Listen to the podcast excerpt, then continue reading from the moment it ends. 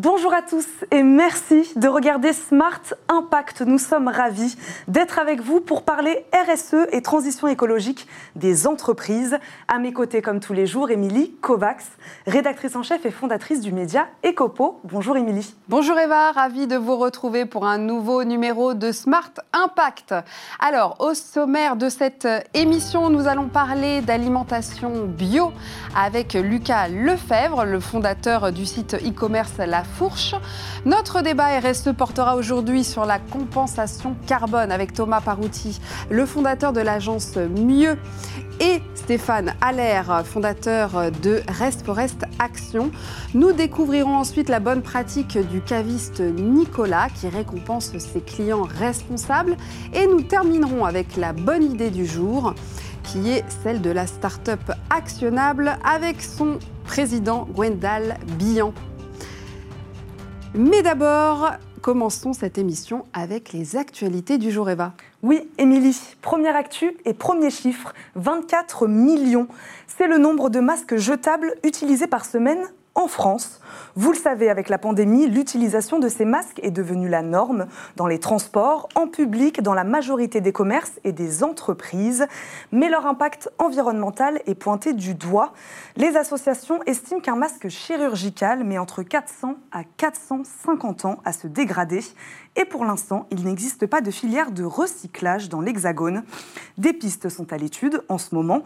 Cosmolis, entreprise française, expérimente le recyclage, mais il s'agit maintenant de confirmer cette expérimentation avant de causer des dégâts irréversibles.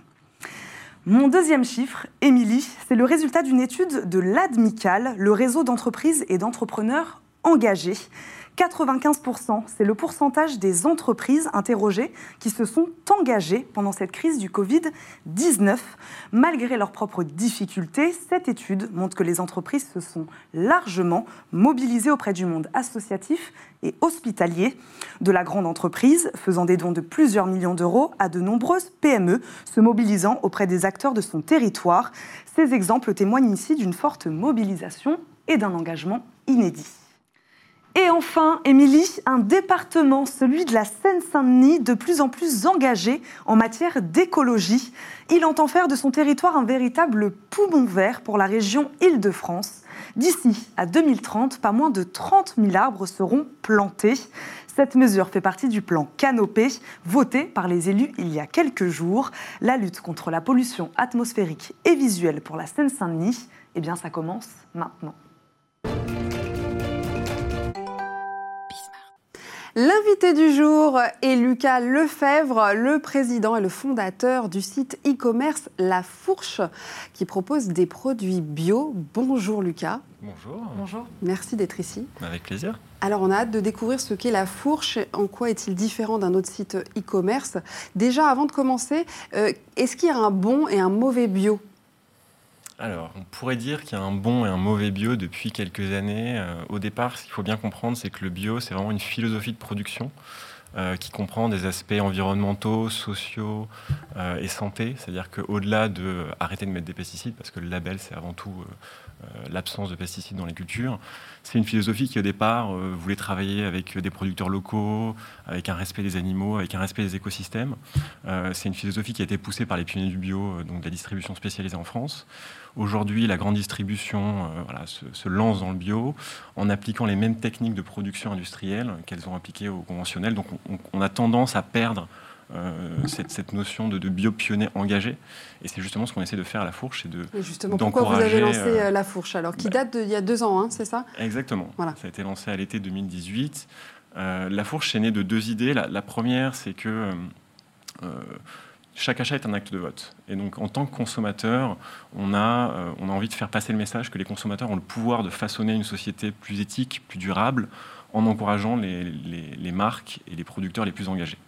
Et ça, c'est le premier constat. Et le deuxième constat, c'est que cette transition vers euh, bah, déjà une transition écologique, mais une transition vers une, consommation positive, parce qu'on se fait à la fois plaisir à soi-même, mais aussi on, fait plaisir à la planète, si je peux me permettre. En tout cas, on participe à la préservation des écosystèmes. Euh, cette, voilà, cette transformation vers une consommation positive, elle doit se faire avec tout le monde, et pas seulement avec les 10% des Français les plus privilégiés qui ont assez de revenus pour pouvoir s'acheter des produits bio qui sont quand même un petit peu plus chers. Donc il y a une vraie notion d'accessibilité dans la fourche. C'est pour ça qu'on a créé un système d'adhésion. Euh, l'idée, c'est de pouvoir rendre accessibles ces produits au plus grand nombre, donc en diminuant euh, les prix euh, de ces produits. Et donc la fourche, ça fonctionne comme un, finalement un club de consommateurs engagés. Concrètement, nos adhérents payent 69 euros par an pour accéder au catalogue et se faire livrer euh, autant de produits bio qu'ils le souhaitent partout en France. Et nous, c'est la fidélité de cette communauté de consommateurs qui, va nous permettre.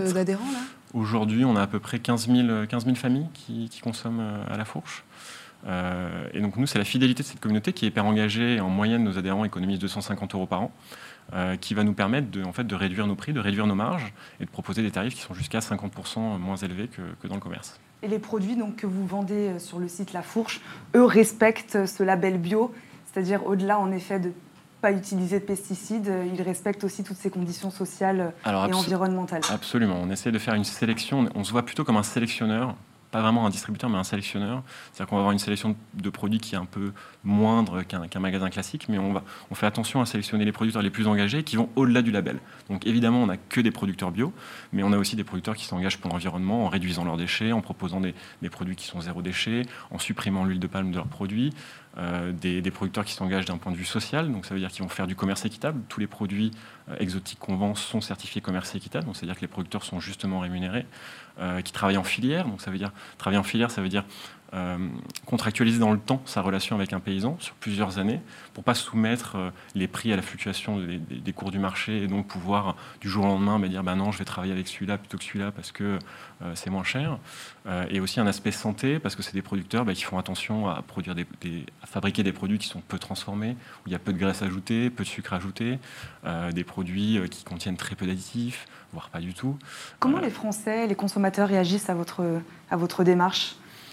Je pense qu'il euh, y a un besoin de transparence dans le monde de la distribution. Il y a un besoin, les Français se rendent compte voilà, qu'ils ont été un peu bernés pendant des années par euh, la grande distribution. On ne va pas reciter tous les scandales qu'il y a eu, mais voilà. Euh, et il y a un besoin. Des crises sanitaires, etc. Exactement, des crises sanitaires, se rendre compte que sous une étiquette, en fait, il peut y avoir des pratiques qui sont absolument odieuses, du bio, des tomates bio qui, sont, qui poussent sous serre en France et qui polluent sept fois plus qu'une tomate espagnole. C'est difficile de faire la différence c'est très difficile. Les consommateurs sont un peu perdus. Exactement, les consommateurs sont un peu perdus. Euh, c'est une question de traçabilité, justement, parce qu'on parle des tomates, mais les tomates euh, espagnoles bio, elles sont, euh, on, l'a vu, hein, il y a des, enquêtes qui sont sorties, avec, élevées, cultivées dans des conditions de travail déplorables. Mhm. Est-ce que vous avez, vous, des moyens de traçabilité sur chacun des produits que vous distribuez dans la fourche? Alors on, essaye, on essaye. Euh, euh, tout d'abord, on a des certificats bio, donc tous les ans, les, entre les producteurs avec lesquels on travaille nous donnent leurs certificats. Oui, mais ça ne suffit plus d'être certifié bio. Disons que euh, ces pratiques-là, elles, se savent on sait que euh, quand on achète à, un certain prix une production qui vient d'Espagne, on sait qu'il va y avoir des clandestins qui ont, qui Donc c'est-à-dire quand le prix est trop bas, quand le prix est trop bas, on sait que c'est pas possible en fait de produire dans des conditions viables. Donc ces choses-là se savent. Euh, les, industriels, la grande distribution le savent très bien. Euh, le problème, c'est que le consommateur ne le sait pas. C'est que le consommateur n'a pas, n'a pas l'information parce qu'il y a un manque de transparence de la part des distributeurs. Et nous, c'est justement ce qu'on essaie de combler. On essaie de donner le plus de transparence possible à nos adhérents en leur donnant bah, les informations les plus pertinentes. par exemple, on va indiquer le score Yuka qui donne une indication de la qualité de la, santé, on va dire, nutritionnelle des produits. On a calculé l'impact carbone. On est le premier magasin en France à avoir calculé l'impact carbone de tous les produits alimentaires qu'on vend. Donc pour avoir une idée de, bah, de la pollution CO2. C'est 100% français ce que vous proposez euh, sur le site La Fourche? Alors non, on doit être à 80% français. Malheureusement, il y a certains produits qu'on ne trouve pas en France. Donc Comme quoi? des produits exotiques. Euh, mais je vais prendre par exemple l'exemple des amandes. Euh, un amandier euh, met euh, plusieurs années avant de produire et on a, on a très peu de production d'amandes bio en France. Donc pour les amandes, typiquement, on va, se, on va se fournir en Espagne, qui a développé sa filière depuis, depuis plusieurs années, mais dans de très bonnes conditions. Pour reparler du prix, vous disiez que beaucoup de, grandes entreprises de distribution font du bio. Alors juste, mais le système de production reste, reste le même, et pourtant, le prix est, plus, est plus élevé. C'est-à-dire qu'ils vont quand même vendre leurs produits plus chers. Comment vous l'expliquez ça? Alors, c'est l'UFC que je veux dire qui fait une étude tous les deux ans sur les surmarges euh, pratiquées par la grande distribution euh, dans le bio. Euh, en fait, ils se rendent compte que, alors la première étude, c'était ils doublaient leurs marges par rapport au conventionnel. Aujourd'hui, c'est à peu près 60% d'augmentation. Je pense que c'est juste une logique mercantile de c'est un marché qui est en forte croissance. Ça fait plus de 10 ans que le bio a, deux chiffres de croissance. Euh, il y a une vraie appétence pour, ce secteur-là. Je voudrais vous faire réagir sur les consommateurs. Aujourd'hui, on, on est en, crise post-Covid. Est-ce qu'aujourd'hui, il y a un élan euh, plus important de la part des consommateurs euh, pour consommer bio? Est-ce que vous le ressentez, vous? Et est-ce qu'on va vers quelque chose de positif? Alors, je pense qu'il y a un élan, en fait, il y a un, réveil des consciences, on va dire, pour plusieurs raisons, notamment liées à la crise du Covid. Nous, on l'a vraiment constaté à la fourche, on est en contact permanent avec nos adhérents, on leur parle tous les jours via des, groupes Facebook et des, boucles d'échange. Oui, même pour les agriculteurs, est-ce qu'il y en a beaucoup qui se disent aussi, bon, bah ça y est, moi je m'y mets, euh, je me mets au bio, euh, de la part des consommateurs et des agriculteurs Il n'y a jamais eu autant d'agriculteurs qui aujourd'hui euh, passent en bio, sachant que c'est une démarche qui est assez compliquée parce qu'en fonction des cultures, il faut attendre 2 à 3 ans sans avoir les avantages bah, des prix un petit peu plus élevés du bio, mais en respectant le cahier des charges. Donc c'est pas évident pour les agriculteurs, il faut les soutenir, et ce que font aussi très bien certaines régions. Euh, je pense qu'il y a eu un réveil euh, lié à la crise du Covid pour trois raisons. La première, c'est que la crise du Covid, c'est une crise sanitaire, euh, qu'on s'est rendu compte aussi qu'il y avait une surmortalité des personnes qui avaient des maladies chroniques qui sont souvent liées à une mauvaise alimentation. donc voilà, c'est une crise qui nous a fait prendre conscience de l'importance de la santé. Et bah, le bio, voilà, c'est quelque chose qui ne contient pas de pesticides. Les pesticides, c'est un poison. Donc les gens ont développé voilà, leur intérêt pour le bio. Le deuxième point, c'est que pendant la crise du Covid, les gens ont eu beaucoup plus de temps pour cuisiner parce que bah, les enfants étaient à la maison, euh, il n'y avait plus de cantine d'entreprise, il n'y avait plus de restaurant. Donc on passait beaucoup plus de temps au fourneau et nous on a vu vraiment dans ce que les gens ont acheté à la fourche euh, un retour vers des produits faits maison en fait, des produits bruts qu'on cuisine et euh, beaucoup moins transformés. Exactement, des produits moins transformés. Les gens au lieu d'acheter bah, une sauce tomate déjà faite, bah, ils la cuisinaient eux-mêmes. C'est pour ça qu'on a eu des ruptures de farine, de levure, etc.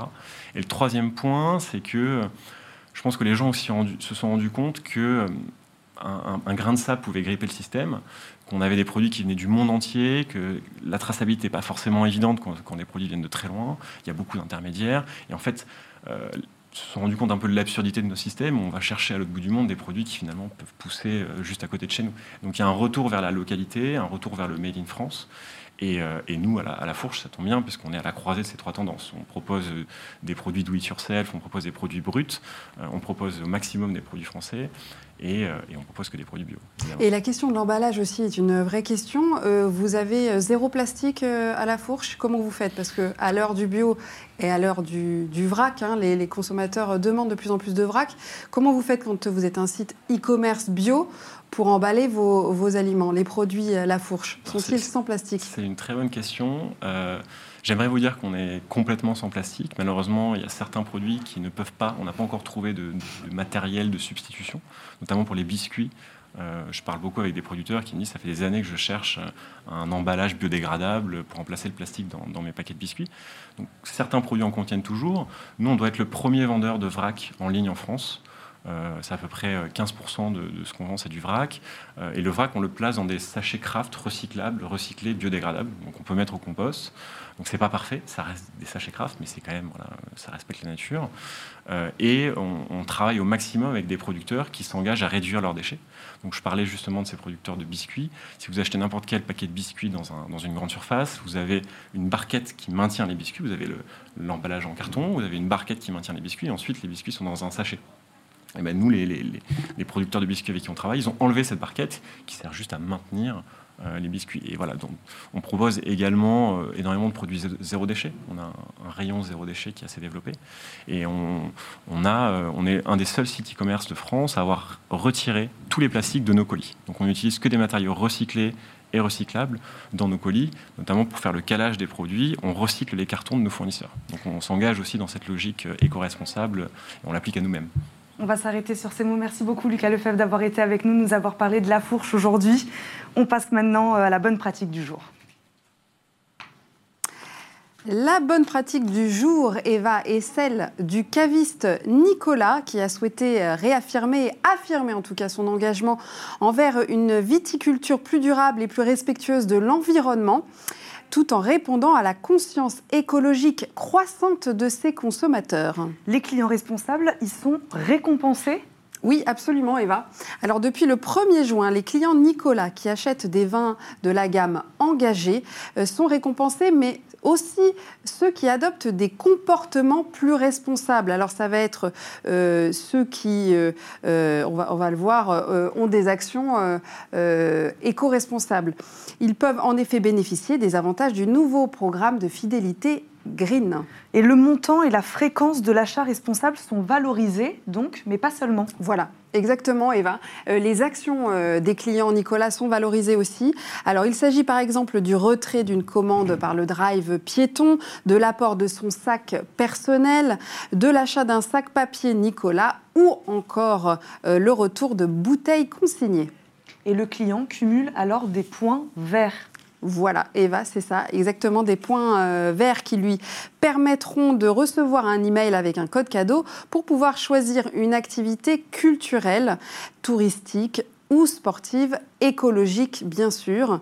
Alors ces expériences sont à réaliser partout en France, que ce soit de la randonnée, euh, cueillette, atelier de jardinage ou encore une nuit dans un écologe, Eva. Merci Émilie pour cette bonne pratique. C'est maintenant l'heure de notre débat responsabilité sociétale et environnementale des entreprises.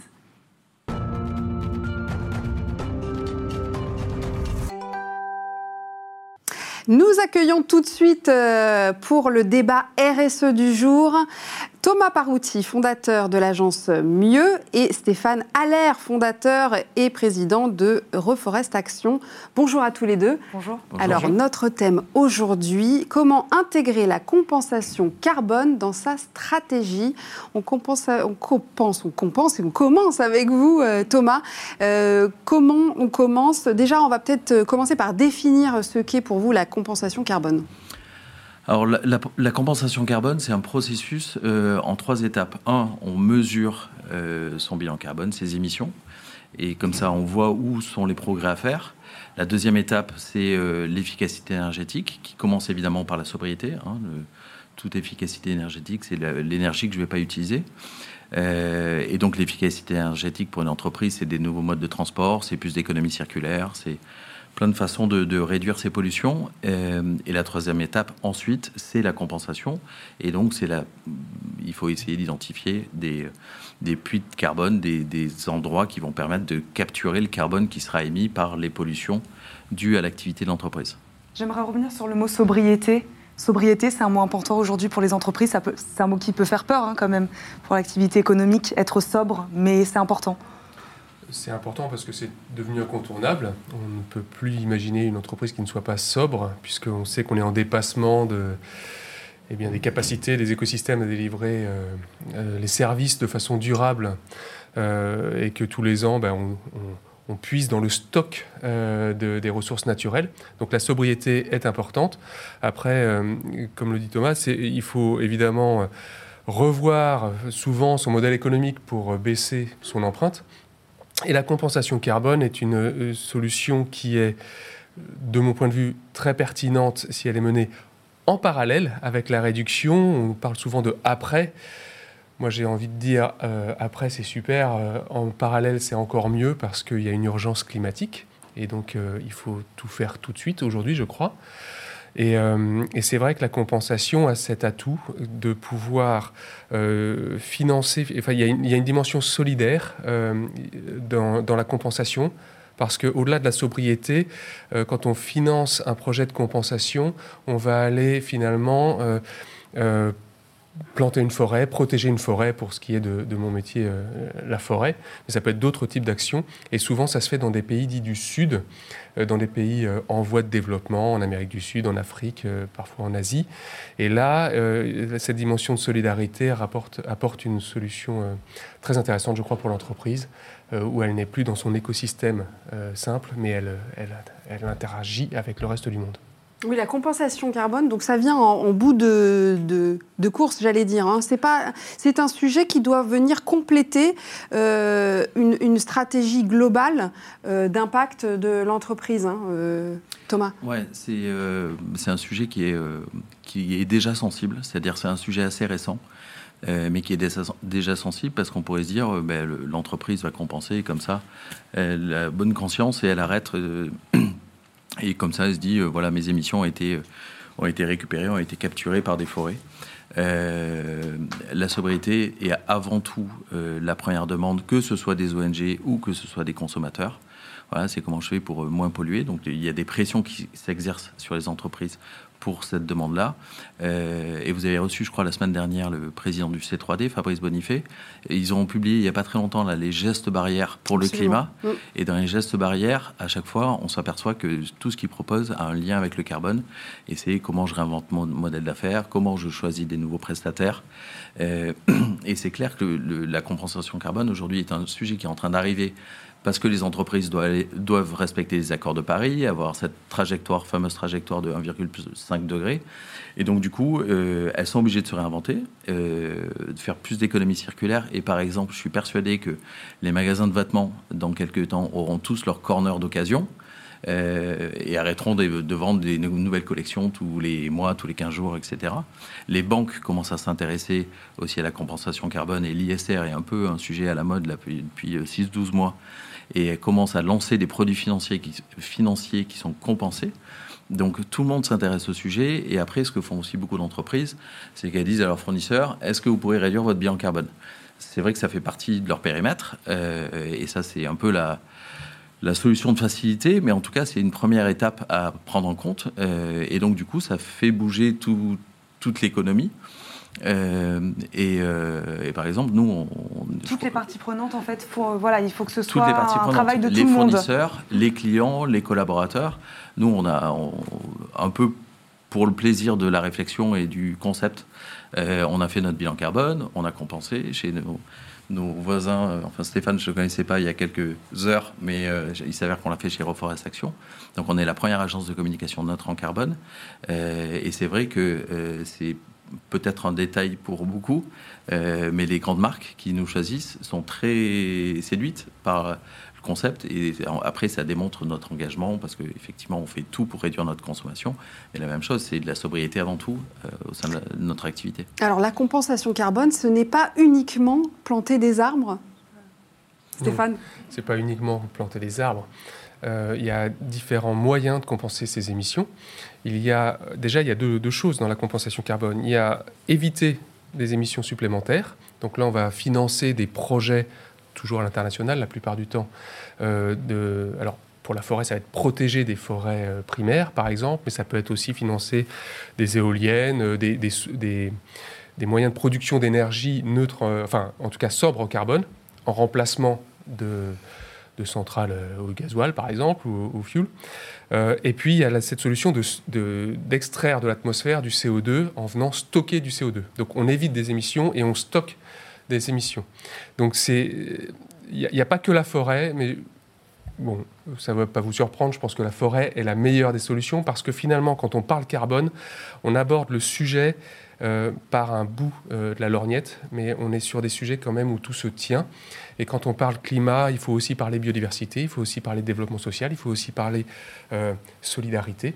Et que dans les projets forestiers, la beauté de la chose, c'est que quand on intervient sur le climat, on peut aussi intervenir sur ce qu'on appelle des co-bénéfices, qui sont particulièrement présents en forêt, notamment euh, la, dimension euh, développement social. Quand vous avez un projet euh, agroforestier ou une plantation de forêt, vous avez des populations locales qui vont venir avoir de meilleures conditions de vie grâce au projet, parce qu'on plante un manguier, par exemple, et eh bien la personne va cueillir ses mangues, nourrir sa famille avec ou les vendre sur les marchés. C'est ce que vous proposez chez Reforest Action. Vous pouvez nous présenter brièvement oui, alors on est, euh, ça fait 10 ans qu'on fait euh, des projets de reforestation euh, dans, une, dans 25 pays. On a financé 10 millions d'arbres en 10 ans. Et il est vrai qu'on on intervient dans les zones tempérées, Europe, États-Unis, et puis dans les zones tropicales, sur les forêts tropicales. Donc là, ça va être Pérou, enfin Amérique du Sud, Afrique et, et Asie du Sud-Est essentiellement. Et quand on est dans les zones intertropicales, la dimension sociale est primordiale. Et ce que j'observe moi depuis dix ans, c'est qu'avec l'arbre, avec la forêt, on crée un modèle de société durable. Et les projets de compensation carbone, ils permettent ça. Ils permettent de créer un modèle dans lequel on a envie de se projeter, dans lequel on a envie de vivre. Là où Moi, j'ai une question sur la compensation carbone. Qu'est-ce que vous pensez des annonces des grands groupes comme Microsoft aujourd'hui qui disent qu'ils vont euh, non seulement, en effet, euh, arrêter de, polluer, mais en plus supprimer toutes leurs émissions depuis, euh, depuis 20 ans, 30 ans?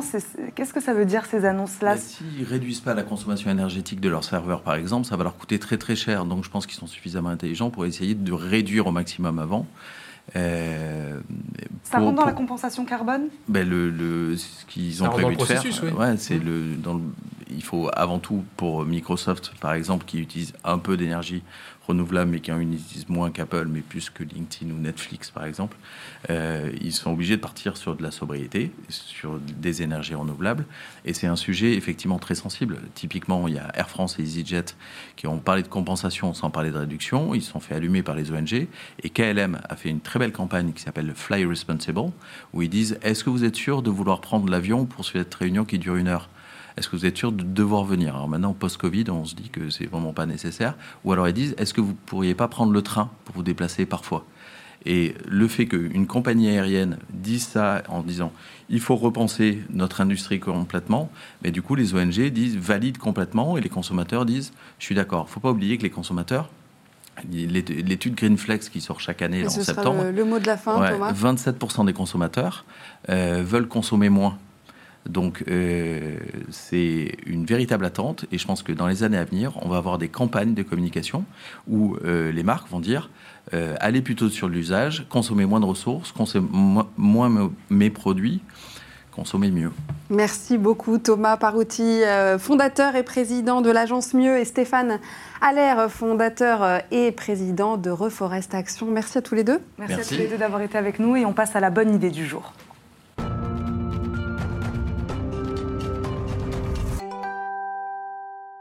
La bonne idée du jour, il s'agit de Actionnable, une entreprise spécialisée dans le conseil en intelligence artificielle durable. On accueille tout de suite son président, Gwendal Bian. Bonjour, Gwendal. Bonjour. Bonjour. Est-ce que vous pouvez nous présenter Actionnable et nous expliquer qu'est-ce que l'intelligence artificielle durable? Alors, euh, Actionnable, nous, ça fait euh, bientôt 4 ans qu'on existe et notre métier, c'est de développer l'intelligence artificielle durable. Concrètement, ça veut dire quoi? Qu'on aide les entreprises à être non seulement plus performantes, mais aussi d'avoir un impact positif sur la planète et les populations. Euh, c'est souvent plus concret avec quelques exemples. On aide des acteurs euh, de la cosmétique de luxe à faire de l'éco-conception de leurs cosmétiques. on aide des acteurs de la pétrochimie à moins polluer. On aide des assureurs à faire de la prévention des risques de santé, par exemple. Pourquoi c'est un enjeu d'avenir pour les entreprises, cette intelligence artificielle durable? Alors, il y, a un peu deux enjeux qui se télescopent. Hein. Il y a l'enjeu de l'intelligence artificielle et plus globalement de la technologie, qui est un enjeu de, performance, de compétitivité. Et aujourd'hui, euh, nous, notre conviction forte, c'est que ça ne peut pas se faire euh, avec à côté les aspects responsables RSE, et qu'il y a vraiment un couloir à trouver entre les deux, et que c'est un peu deux, deux révolutions, deux transformations qui doivent être menées de concert. Qui sont vos clients? Pardon, Eva, allez-y. On travaille principalement dans trois grands secteurs, euh, les banques, les assurances, donc on travaille avec euh, les grandes banques de la place, beaucoup d'assureurs, euh, le secteur industriel, voilà, qui est, qui, est, très polluant et donc qui a aussi besoin de solutions concrètes pour dépolluer, décarboner des chaînes logistiques, etc. Donc des acteurs de la pétrochimie, de la construction, du nucléaire également.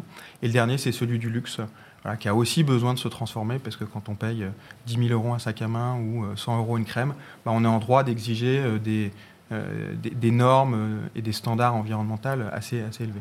Vous étiez dans l'intelligence artificielle avant l'intelligence artificielle durable? Exactement, voilà. Donc c'est un peu une suite logique pour nous. Alors c'est pas qu'on la faisait pas euh, n'importe comment, on n'était pas, pas durable entre guillemets, mais on a voulu vraiment en faire notre, notre raison d'être et notre cœur de métier. Vos objectifs futurs?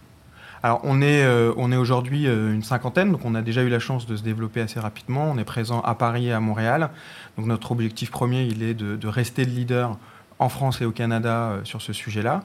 Et on est a priori plutôt promis à une belle croissance, et une croissance, on l'espère, durable. Sachant que vous avez été fondé en quelle année? En 2016. Voilà, donc effectivement une belle, belle croissance. Merci beaucoup Gwendal Bignan, fondateur de Actionnable. Et c'est déjà la fin, Eva, de notre émission Smart Impact. C'est la fin de Smart Impact, mais on se retrouve demain pour d'autres débats et d'autres solutions. À très vite. À très vite.